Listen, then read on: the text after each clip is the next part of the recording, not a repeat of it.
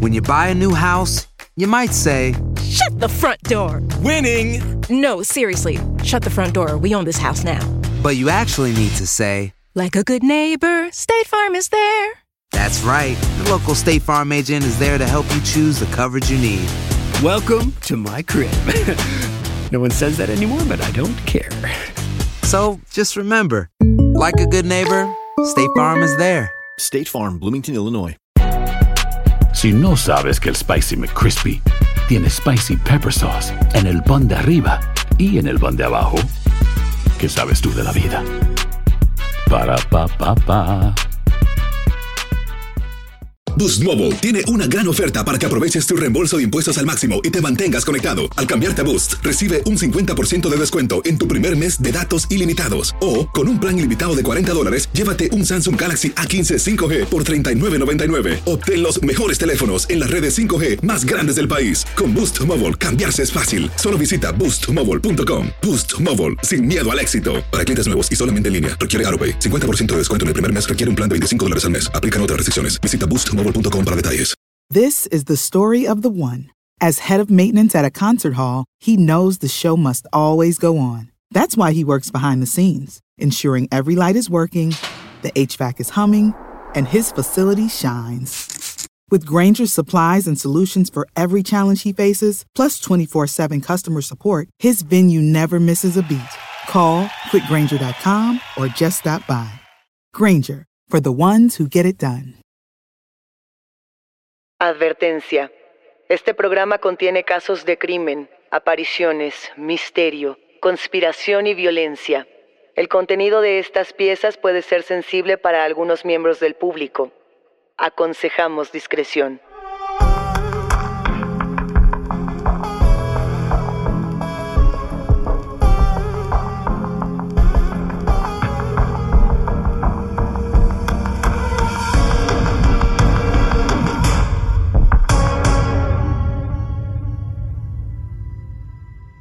Saludos enigmáticos, bienvenidas, bienvenidos de vuelta a nuestros episodios testimoniales. Este episodio trata absolutamente de ustedes, de sus historias y de aquello que quizá no se atrevían a contar en otro sitio. No se olviden de seguirnos en nuestras redes sociales y también que pueden ponerse en contacto con nosotros para contarnos sus historias a través de Instagram, Facebook o enviando un correo a enigmas.univision.net. Recuerden que pueden escucharnos a través de la app de Euforia, el canal de YouTube de Euforia o donde sea que escuchen sus podcasts. Y no, no se olviden de suscribirse o de seguir el show para que no se pierdan ni un suspiro. Enigmáticos, hoy vamos a retomar un tema inagotable y fascinante. Sabemos que este tema genera mucha curiosidad desde el lado científico, pero también desde el lado paranormal. Y es que vamos a estar hablando una vez más de los fantasmas en hospitales. Y recuperando un poco la idea, eh, nosotros sabemos que los hospitales se asocian desde la tradición con los fenómenos paranormales, ¿no? como la aparición de fantasmas. Y sí, tal cual, esta propia idea de que hay fantasmas en un hospital está muy arraigada, Daniel, enigmáticos, a la cultura popular ¿no? y a las historias de terror en todo el mundo. O sea, en todo el mundo hay una leyenda de una mujer que se aparece en un hospital, una niña que recorre los pasillos, es algo que se repite. Bueno, pero es que estas apariciones, estos relatos en consultorios o en hospitales pueden tener diferentes explicaciones o venir de distintos lugares.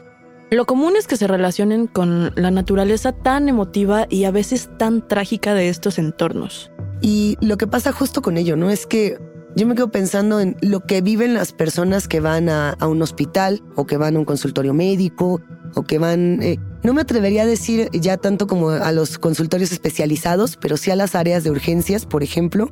Eh, o sea, vienen de tener accidentes, vienen de, de sufrir, ¿no? De tener pérdidas de sus seres queridos. Y justo esas experiencias como tal, eh, yo creo que contribuyen a crear mitos y leyendas, ¿no? Como cuando estamos más sensibles, es cuando empezamos a, a rellenar esos huecos. Y sobre todo pensando que el fantasma como tal, pues significa el trauma, ¿no? Representa la pérdida. Totalmente. Y es que además, bueno, aparte de, de esta cuestión que comentas, Luisa, pues los hospitales tienen toda una estética muy siniestra. Aunque no quiera ser así, pues tienden a ser edificios viejos, con ambientes un poco lúgubres a veces, Las luces suelen ser blancas o frías, las paredes también blancas o azules, eso genera una tensión.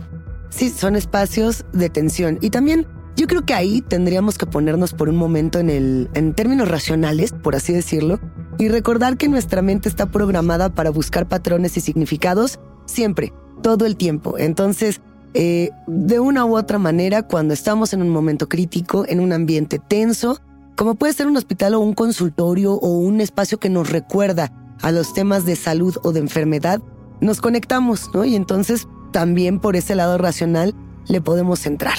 Y justamente hoy tenemos algunas historias que, a diferencia de otros episodios donde escuchamos testimonios de pacientes, hoy vamos a escuchar testimonios de trabajadores de la salud, que es otro enfoque completamente diferente. Y de estos trabajadores tenemos dos historias, o más bien tenemos tres, pero por lo pronto tenemos dos que forman parte de la vida de Oshin. Oshin es una anestesióloga que justamente nos cuenta cómo fue para ella estar en el área obstétrica del hospital donde ella actualmente trabaja, ¿no? De lo que, de lo que ocurre allí. Y también tiene otro testimonio de cuando era estudiante de medicina y cómo un grupo de estudiantes de medicina se relacionaron con temas paranormales. Además de esto, tenemos el testimonio de Sergio, que es un doctor general que nos habla de una aparición que ocurrió en su consultorio. Va, vamos a escuchar primero a Oshin con esta primera parte de su testimonio de trabajadora de la salud.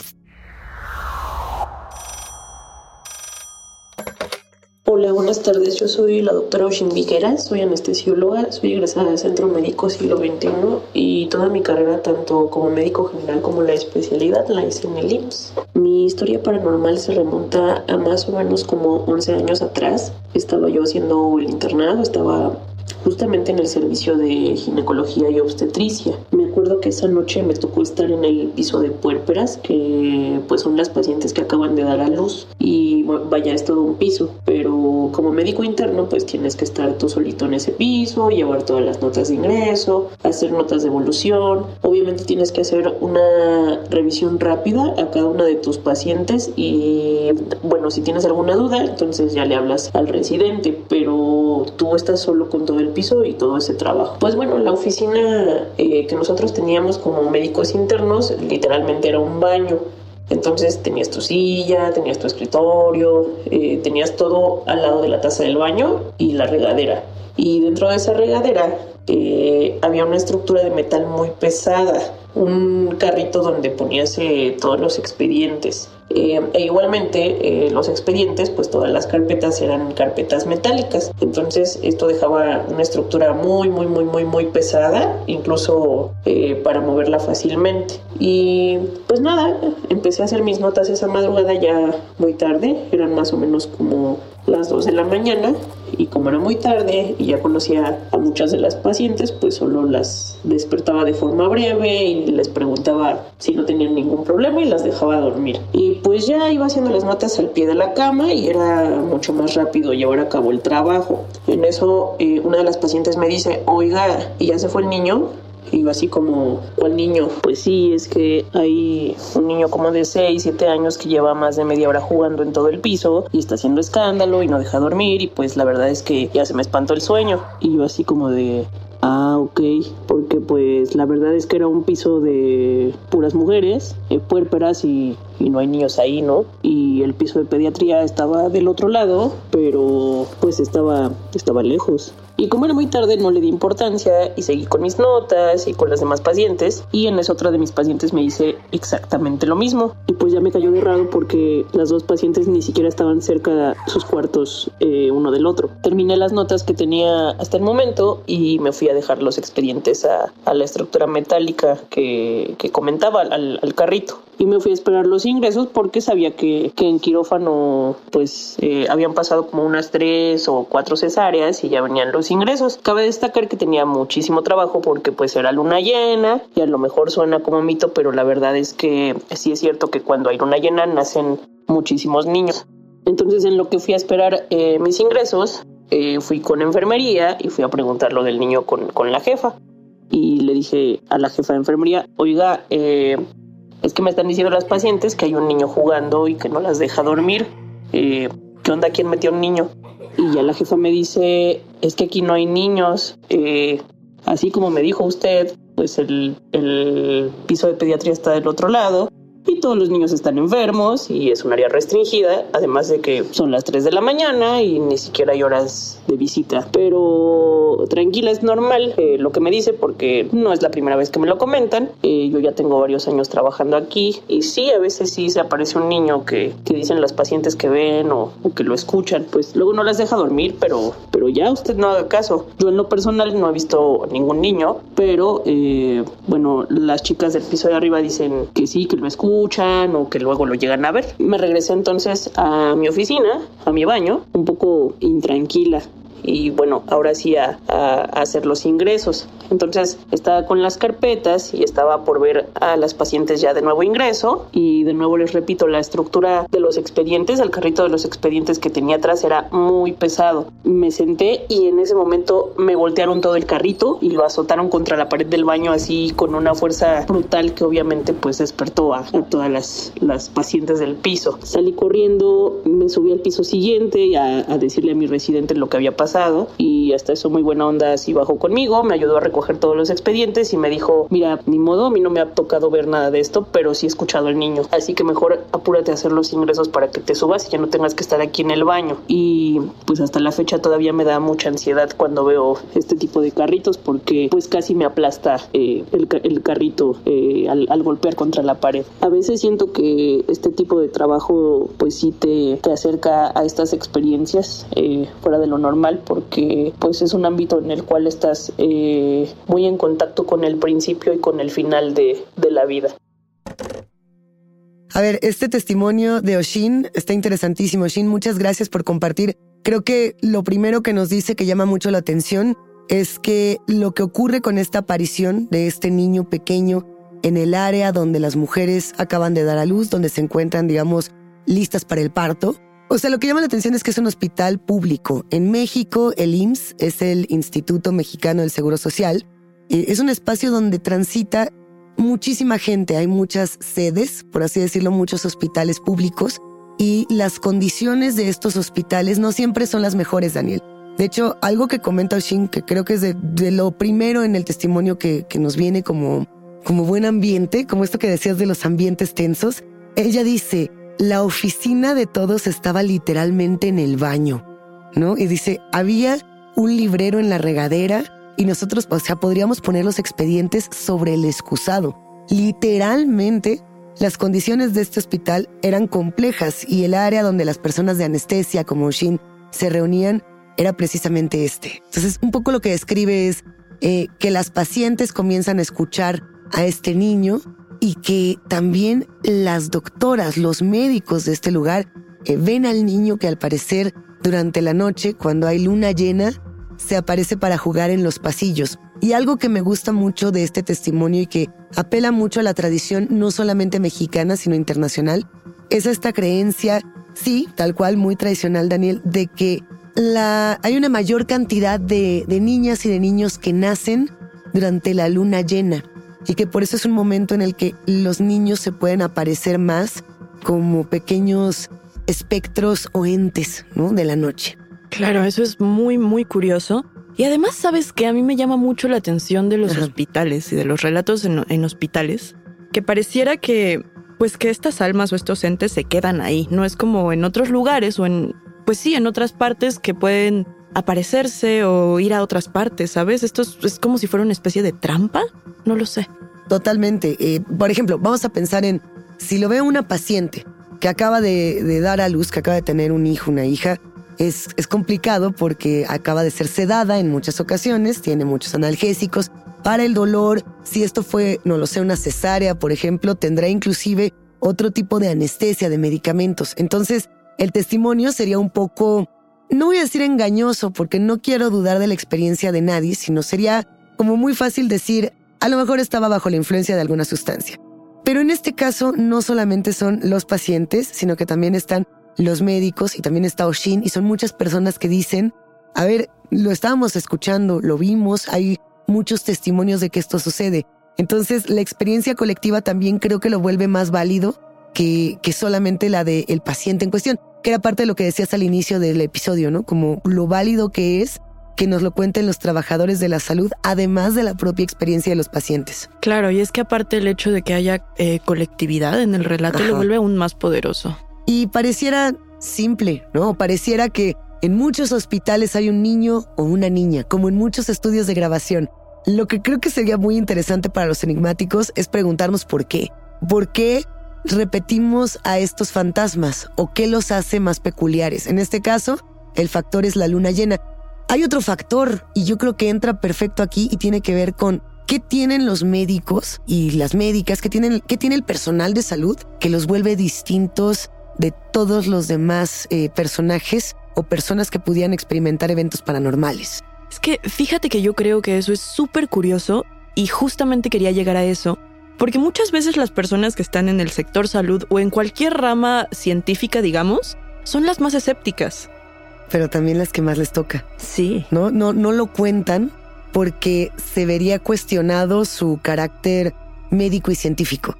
O sea, si un doctor llega y te dice, mire, en este pasillo espantan, tú vas a decir, no sé si creo o confío en el criterio de este doctor o de esta doctora. Es, complicado, ¿no? Pero fuera de, de, cámaras, por así decirlo, fuera de micrófonos, cuentan unas historias que uno sabe. Muy fuertes. Que son verdaderamente poderosas. En este caso, eh, yo también diría que las personas que se dedican a la salud, que estudian medicina, odontología, enfermería, etcétera, son personas que se vuelven muy sensibles porque están todo el tiempo en contacto con la muerte y con la vida, con ese cruce. ¿no? las historias que tienen los camilleros, por ejemplo, alrededor del mundo son brutales. Había testimonios de guerra, por ejemplo, actuales, ni siquiera nos tenemos que ir tan lejos, de lo que estaba pasando en Ucrania y Rusia, de cómo las personas que se encargaban de estos temas de salud, no nos vamos a meter en, en los temas bélicos, sino quienes atienden en estos lugares de conflicto, cuentan historias muy dolorosas también de lo paranormal, ¿no? De decir, estamos en un momento donde la vida y la muerte se debaten y aquí pasan cosas. Creo que usaste la palabra perfecta. Estos testimonios suelen ser muy dolorosos. Están acompañados de una carga, pues, pues muy densa. Pero, a ver, dejando un poco de lado esta cualidad de niño de, este, de este espíritu, ¿tú qué, ¿Tú qué explicación le podrías dar? Yo, creo que si no hubiera médicos que dicen que esto es real, pensaría que es un momento colectivo de las mujeres que están en el piso y que uno empieza a... No, no quiero decir histeria colectiva ni, ni tema de, por ejemplo, con las brujas de Salem, de yo lo vi y ahora todo lo vimos, pero sí creo que te vas conectando psicológicamente y emocionalmente con la persona que tienes junto porque estás experimentando algo tan increíble como puede ser un parto. Entonces, hay una conexión emocional y hay, quienes dirían que hay una conexión psíquica entre estas mujeres que están en el piso. Entonces, si una empieza a tener la sensación de que hay un niño, a lo mejor yo puedo conectarme más fácil con eso si estoy en esa situación. Pero cuando hay un médico que lo, que lo ve y que lo escucha, yo ahí ya le doy un carácter más eh, realista, no porque sea un médico, sino porque es una persona que no está medicada. Claro, que está externa a esa situación. Ahora bien, ¿quién cuida a los que nos cuidan? ¿No? Esa es una de las grandes preguntas, como, como cuando dicen quién vigila a los vigilantes, quién protege a los que nos protegen. Hay gente a la que le encanta el McCrispy y hay gente que nunca ha probado el McCrispy. Pero todavía no conocemos a nadie que lo haya probado y no le guste. Para pa pa pa. Boost Mobile tiene una gran oferta para que aproveches tu reembolso de impuestos al máximo y te mantengas conectado. Al cambiarte a Boost, recibe un 50% de descuento en tu primer mes de datos ilimitados. O, con un plan ilimitado de 40 dólares, llévate un Samsung Galaxy A15 5G por $39.99. Obtén los mejores teléfonos en las redes 5G más grandes del país. Con Boost Mobile, cambiarse es fácil. Solo visita boostmobile.com. Boost Mobile, sin miedo al éxito. Para clientes nuevos y solamente en línea, requiere AroPay. 50% de descuento en el primer mes requiere un plan de 25 dólares al mes. Aplican otras restricciones. Visita Boost Mobile This is the story of the one. As a maintenance engineer, he hears things differently. To the untrained ear, everything on his shop floor might sound fine, but he can hear gears grinding or a belt slipping. So he steps in to fix the problem at hand before it gets out of hand. And he knows Granger's got the right product he needs to get the job done, which is music to his ears. Call, clickgranger.com, or just stop by. Granger, for the ones who get it done. ¿Tienes miedo? Estás escuchando Enigmas sin resolver. El siguiente testimonio de Oshin habla de cuando ella era estudiante y de cómo algo la salvó a ella y a sus amigos de la muerte. Y el testimonio les va a dar una buena sorpresa. Creo que muchas personas que nos han escrito y que nos han mandado sus, sus audios, sus voces, comparten esta experiencia. A ver qué les parece.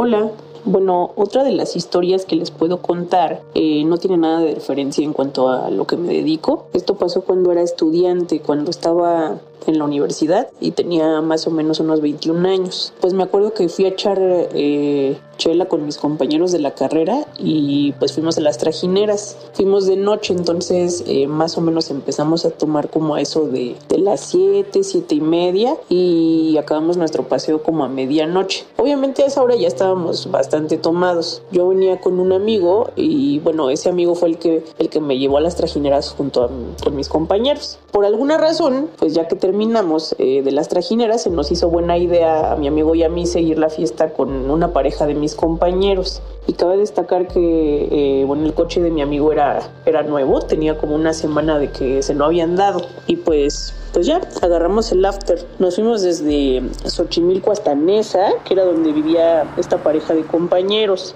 Eh, llegamos hasta Nesa y seguimos tomando y seguimos tomando. Y yo me acuerdo que me quedé dormida. Entonces, eh, más o menos como eso de las 5 de la mañana desperté. E igual, por alguna razón, se nos hizo buena idea ya regresarnos eh, cuando pues obviamente ni mi amigo ni yo estábamos bien. Eh, pues ya, íbamos en el coche, yo iba de copiloto y pues con el GPS auxiliándole a mi amigo para saber más o menos eh, cómo, cómo regresar hacia el sur de la ciudad. Entonces él se empezó a dormir y empezaba así como a cerrar los ojos y en una de esas pues ya fue inevitable que chocáramos. El choque, el choque estuvo horrible, el coche se volteó. Eh, el choque fue exactamente al lado del Metrobús, era Metrobús Río Frío, y tiramos un tronco de un árbol. Eh, mi amigo estaba inconsciente, yo estaba muy asustada. Eh, me quité el cinturón, digo, afortunadamente traíamos el cinturón y además salieron las bolsas de aire. Pero entonces el coche se empezó a incendiar, empezó a salir humo, me empecé a asustar más. Traté de abrir la puerta para salir y la puerta estaba atascada. Me la pasé gritando César, despierta César. Eh, abre la puerta porque vamos a volar eh, y mi amigo seguía inconsciente, no, no hacía caso. Y pues ya en eso se acerca un señor eh, desde afuera, abre la puerta y me saca y pues ya salí corriendo eh, del otro lado del coche, abrí la puerta de mi amigo, lo desperté y lo saqué y ya cuando me volteé para agradecer al, al señor pues no había nadie, así no, no había absolutamente nadie en la calle. después llegaron los paramédicos, llegó la ambulancia y pues bueno, afortunadamente no pasó a mayores, a pesar de que fue una pérdida total del coche. Únicamente estuve sorda como por una semana, estuvimos con un esguince de cuello leve, más o menos igual este una semana con el collarín y nunca vimos a nadie jamás hasta que pues le conté a mi amigo todo lo que había sucedido, de cómo nos había sacado el señor. Eh, de esa situación, ¿no? Del, del, coche y le di la descripción de, del señor y pues se pone a llorar porque me dice que esa es la descripción eh, de mi abuelo y mi abuelo tiene un mes que falleció y pues así estuvo, teníamos todo para morirnos esa noche y no sucedió gracias a, a algo o, o a alguien. Creo que aquí estamos tratando temas que ya hemos tratado antes, pero creo que es una gran forma de volver a ellos. En primer lugar, estas almas o estos entes de seres queridos que regresan para cuidarte, no para hacerte mal. Y este testimonio me recordó a uno de los primeros que escuchamos juntas, no sé si lo recuerdas, de una persona, me parece que había perdido a un amigo y el fantasma de este amigo se le presentó justamente en un hospital. Por teléfono. Además le mandó un mensaje telefónico. Su amigo se había ahogado en, la playa, bueno, en el mar. Y muy pocas personas en el hospital se enteraron. Entonces al parecer le llega un WhatsApp a uno de los amigos, se pone a llorar y a los pocos minutos otro de los amigos médicos llega y les dice, oigan, acabo de ver al doctor entrar o al doctor salir del hospital y le dicen, no, este doctor falleció hace algunas semanas en el mar. Yo me acuerdo muchísimo de este testimonio sí. y creo que comparte pues muchos elementos con esto. Porque también dice lo de, a ver, esta persona que nos salvó era mi abuelo, ¿no? Venía vestido igual que mi abuelo. Oshin, eh, además de, la, de, las grabaciones, de las voces que nos comparte, eh, un poco platicaba con nosotras antes de, de, grabar este episodio y nos contaba esto muy particular que decía, es que yo siento que esto nos ocurrió porque éramos estudiantes de medicina y, y decía, yo siento que sí hay una conexión entre nuestra profesión y lo que, y lo que nos empezó a ocurrir. Dice, yo no, no viví estas cosas hasta que empecé a acercarme a la medicina. Y más porque pensemos que Oshin es anestesióloga. O sea, no es cualquier tipo de médico, no es cualquier tipo de doctora. Lo que ella hace es jugar literalmente con la conciencia de los otros, con el cuerpo de decir, a ver, yo decido si, si te despiertas o si no te despiertas, si duermes o si no duermes. Y ahí hay un juego que creo que la conecta directamente con, con lo espiritual. Si, si es que ella cree en esto, si es que quienes nos escuchan creen en, en este otro lado o en estos portales, creo que los portales están muy abiertos cuando eres anestesiólogo. Creo que es poderosísimo que lo hayas planteado así y enigmáticos. Si entre ustedes hay algún otro anestesiólogo y tienen historias similares, estaría interesantísimo que nos las compartan para, pues, para poder hacer un análisis más a fondo de esto. Aquí a mí también me encantaría escuchar historias de pacientes que han sido anestesiados. Hay unas increíbles. A mí, por ejemplo, yo he sido anestesiada varias veces, he tenido varias cirugías y no recuerdo nada, nada, pero he escuchado muchos testimonios de personas que efectivamente eh, parece ser que duermen, pero no están dormidas y fueron conscientes de todo lo que les pasó en una cirugía. O personas que cuentan de viajes astrales en el momento en el que son anestesiadas.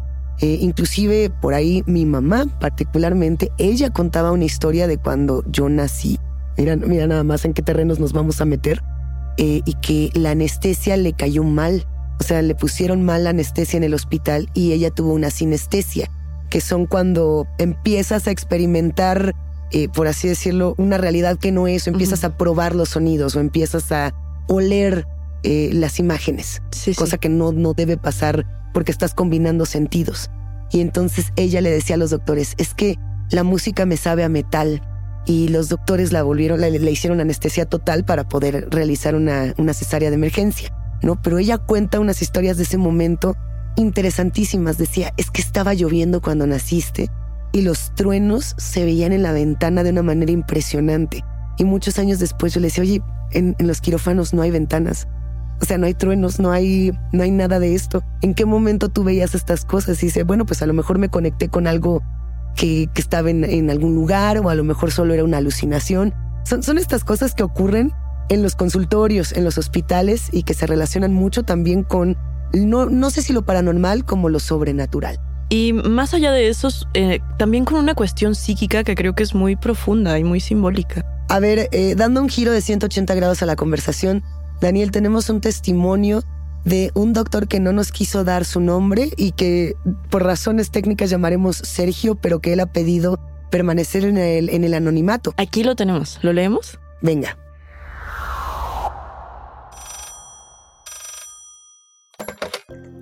Hola Daniel y Luisa. Hola enigmáticos. Me llamo Sergio, soy médico general. No quisiera decir en qué consultorio sucedió esto porque podría perder mi trabajo. Solo puedo contarles que es un consultorio dentro de una farmacia muy popular en México. Cada vez que recuerdo lo que pasó siento un malestar muy profundo. También por esa razón siento que debo contarlo. Todo ocurrió en 2019. Acababa de arrancar el año. Recuerdo esto porque muchos locales y tiendas estaban cerrados o de vacaciones. La temperatura era baja y muchos pacientes acudían al consultorio porque no tenían otra opción. Ese día había muchas personas en la sala de espera. Recuerdo en particular que una mamá estaba con sus tres hijos y los niños no dejaban de correr por todo el lugar, cosa que ya tenía un poco inquietos y molestos a los otros pacientes. Yo estaba dentro del consultorio atendiendo a un viejito que gritaba mucho porque había llegado con una fascitis plantar y no soportaba el dolor al caminar. Estábamos en eso cuando escuchamos un aullido espantoso afuera del consultorio. No tienen una idea de lo que escuchamos. Ni siquiera sé si puedo describirlo. Fue como un alarido hueco, enorme. Definitivamente no era humano. El anciano y yo nos congelamos. Nos quedamos en absoluto silencio. Todo se quedó en absoluto silencio. Nos miramos sin saber qué decir. Los ojos del viejo mostraban un miedo que yo nunca había visto. Y vaya que he visto cosas extrañas en el consultorio. Pero no, nada como los ojos del viejo. El viejito me dijo en voz muy bajita, viene por mí, viene por mí. Noté que estaba verdaderamente asustado. Le dije que no se preocupara, que seguramente se trataba de otro paciente en la sala, o quizá los niños que estaban jugando afuera. Abrí muy molesto la puerta del consultorio para pedirle a los pacientes que guardaran silencio, pero cuando abrí, solo estaba un hombre bastante inquieto. Le pregunté dónde estaban los demás. El hombre me respondió que se habían ido al escuchar el grito del interior del consultorio. Le dije que el grito venía del exterior y él negó con la cabeza. Noté que intentó asomarse a ver qué era lo que estaba ocurriendo en el consultorio. El hombre miró al viejo y le preguntó, ¿Se encuentra bien? ¿Le hizo algo el doctor? Pero el anciano estaba aterrado, no le respondió. Comencé a molestarme con la situación. Yo no le hice nada al anciano y estaba quedando como un agresor. Le dije al viejo que se retirara del consultorio. Al hombre también. Los ojos del viejo se inyectaron de lágrimas. No deje que me lleve, me dijo. Pero el hombre tomó el brazo del viejo y le dijo que no se quedara en mi consultorio, que yo lo iba a lastimar de nuevo. Me molesté más y los dejé irse, pero al darse la vuelta y empezar a caminar muy despacito, el hombre se giró, me miró y sonrió. Nunca he sentido más miedo de una sonrisa, pero no hice nada para proteger al anciano. Bueno, ahí termina este testimonio de Sergio, a quien le agradecemos muchísimo. Obviamente no es eh, su verdadero nombre, porque esta historia es delicada por donde la podamos empezar a analizar. Sucede en un consultorio de farmacia en la Ciudad de México. Es muy normal tener estos consultorios prácticamente en cada esquina o en cada plaza donde se tiene una farmacia popular. Y, sucede que en estos consultorios va mucha gente, sobre todo muchas personas de bajos recursos, porque en su mayoría estos consultorios no cobran, o si cobran es una cantidad muy, muy baja, ¿no? Entonces, la cantidad de pacientes que puede recibir un doctor como estos es muchísima. Son pacientes además que no tienen seguro social, a diferencia, por ejemplo, del testimonio de Oshin, que no tienen manera de acceder a la salud de otra forma, y, por lo mismo pueden llegar en condiciones críticas y sin muchas opciones para atenderse, Daniel. Claro, y es que aparte estas suelen ser consultas em, no tan especializadas y por lo mismo, pues muchísima gente transita, las consultas suelen ser rapidísimas y además yo creo que es muy importante la fecha, el hecho de que pues las personas no tenían otra opción y pues todas, todos estos pacientes se juntaron ahí. El, trabajo que realizan doctores y doctoras de estas farmacias es, bien difícil, es muy difícil. Y, y, enfrentarse a una situación como esta no lo quiero ni imaginar. Hay claramente muchas explicaciones. Me gustaría platicarle brevemente a los enigmáticos cómo llegamos a este testimonio. Eh, yo fui a comprar literalmente unas pastillas a la farmacia y la vendedora de la farmacia me dijo, el doctor tiene muchas historias de, de espantos que le puede contar para su podcast. Y cuando nos contó esto, quedamos aterradas, porque a ver, no importa si elegimos el camino de que este es un evento paranormal o si elegimos el camino de que este es un evento 100% real. ¿A qué me refiero con esto? El, doctor nos decía, eh, yo pienso que era el diablo, lo dijo tal cual. Dijo, yo pienso que el diablo asustó a todos en la sala para llevarse al anciano y cuando me dijo esto, yo no sabía bien a bien qué, responderle. Fue como, bueno, a mí me daría más miedo que fuera un vivo, que asustó literalmente a todas las personas en la sala de espera con un alarido que yo me lo imagino desgarrador, horripilante, y después de eso se lleva a un paciente sin preguntar más y se ríe. ¿Qué le hizo al paciente? Yo creo que estoy contigo completamente. Y ya hemos dicho muchísimas veces que hay que tenerle más miedo a los vivos a los muertos. Pero Luisa, ¿cómo te sientes de que fuiste a buscar pastillas y te encontraste con una historia espeluznante? Eh, me, llenó de alegría. Sé que no es lo que los enigmáticos quizá esperen escuchar, pero que nos recuerde esto que en cada rincón y en cada espacio ajeno, extraño, inimaginable, hay una historia paranormal. En, en una cafetería, en un hospital, en una tienda de abarrotes, en una ferretería, donde sea que vayamos, hay una historia paranormal. Y creo que va a ser muy interesante a partir de ahora empezar a preguntarle a las personas más eh, cotidianas o que menos pensemos que tienen estas historias, preguntarles porque uno nunca sabe. Esta es una invitación enigmáticos a que por favor nos manden todas las historias que ustedes consideren que, que pueden entrar en este podcast, que podamos analizar, porque disfrutamos mucho estudiando estos casos. Hasta aquí llegamos con los testimonios. La invitación queda abierta para ustedes, quienes construyen este podcast, a que nos compartan sus voces en enigmas.univision.net y nuestras redes sociales. No se olviden de seguirnos ahí mismo. Recuerden que pueden escucharnos en la app de Euforia, en el canal de YouTube de Euforia o donde sea que escuchen podcast. Denle follow o suscríbanse al show en donde sea que nos escuchen y así no se pierden ni un momento de Enigmas sin resolver. Yo soy Daniel Duarte. Y yo soy Luisa Iglesias. Y nos espantamos en el próximo episodio.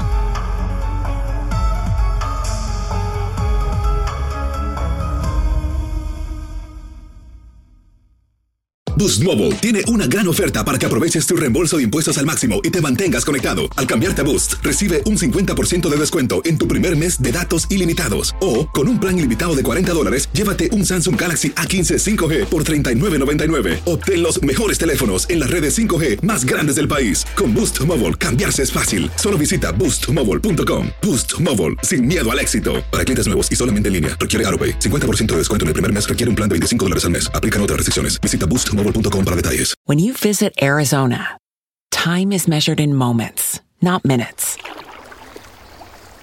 Like the moment your work stress disappears as you kayak through the canyons. Or the moment you discover the life changing effects of prickly pear chocolate. But nothing beats the moment you see the Grand Canyon for the very first time. Visit a new state of mind. Learn more at hereyouareaz.com. This is the story of the one. As head of maintenance at a concert hall, he knows the show must always go on. That's why he works behind the scenes, ensuring every light is working, the HVAC is humming, and his facility shines. With Granger's supplies and solutions for every challenge he faces, plus 24 7 customer support, his venue never misses a beat. Call quickgranger.com or just stop by. Granger, for the ones who get it done.